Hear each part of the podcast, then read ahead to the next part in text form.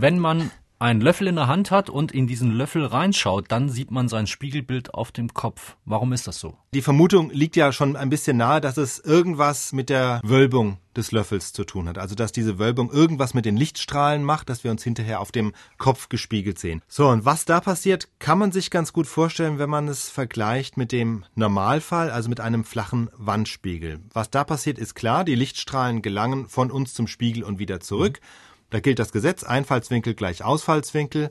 Also der einfachste Fall, wir gucken uns direkt in die Augen im Spiegel, dann gehen die Strahlen hin und gehen den gleichen Weg wieder zurück.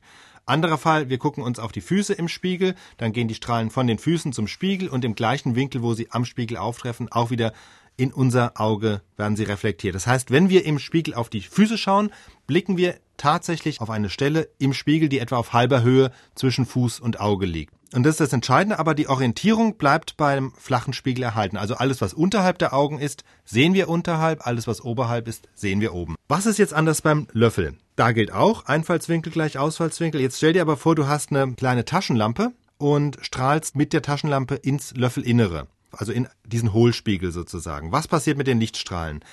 Nehmen wir jetzt einen Lichtstrahl, der auf der unteren Hälfte der Löffelinnenseite auftritt. Von der Taschenlampe geht er in die untere Seite, also in die untere Wölbung des Löffels. So, wenn man sich jetzt nur diese untere Hälfte des Löffels anschaut, dann ist es eine Fläche, die schräg von uns so weggeneigt ist. Ja, ja. Also es ist wie so, wenn du die Hand so aufhältst. Mhm. Das heißt, was wird der Lichtstrahl machen? Er wird nicht auf gleichem Weg wieder zurückgespiegelt, sondern weil er schräg auf diese Innenfläche aufkommt, fliegt er schräg nach oben wieder weg.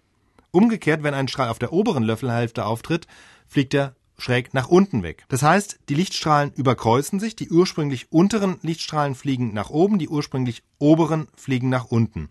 So, wenn wir jetzt die Taschenlampe wegnehmen und wieder selber in den Löffel gucken, also wir ersetzen unsere Augen durch die Taschenlampe, passiert im Grunde das Gleiche, nur dass anstelle der Taschenlampe, die selber Lichtstrahlen ausstrahlt, jetzt unsere Augen sind, die Lichtstrahlen empfangen. Also wir müssen jetzt nur den Weg von der anderen Richtung verfolgen. Das heißt, wenn du jetzt vorstellst, auf welche Stelle musst du gucken im Löffel, damit du was unterhalb sehen willst, also dein Kinn oder deinen Bauch, dann musst du logischerweise auf die obere Hälfte des Löffels gucken, weil da die Lichtstrahlen nach unten mhm. wegfliegen. Umgekehrt, wenn du was über dir angucken willst, musst du auf die untere Hälfte der Löffelwölbung gucken. Das heißt, wenn du auf dein Kinn oder auf deinen Bauch gucken willst, also auf etwas, was unterhalb von deinen Augen ist, dann musst du auf die obere Löffelhälfte gucken und umgekehrt, wenn du etwas, was oben ist, ansehen willst, musst du auf die untere Löffelhälfte gucken und also siehst du dich auch selber verkehrt herum. Das Klingt jetzt vielleicht alles so ein bisschen verwirrend, oben, unten, rechts, links, aber ich glaube, wenn man das jetzt einfach mal auf dem Papier aufzeichnet, diesen Löffel und dann die Strahlen zeichnet, dann wird es ziemlich schnell klar, warum wir uns andersrum sehen im Löffel.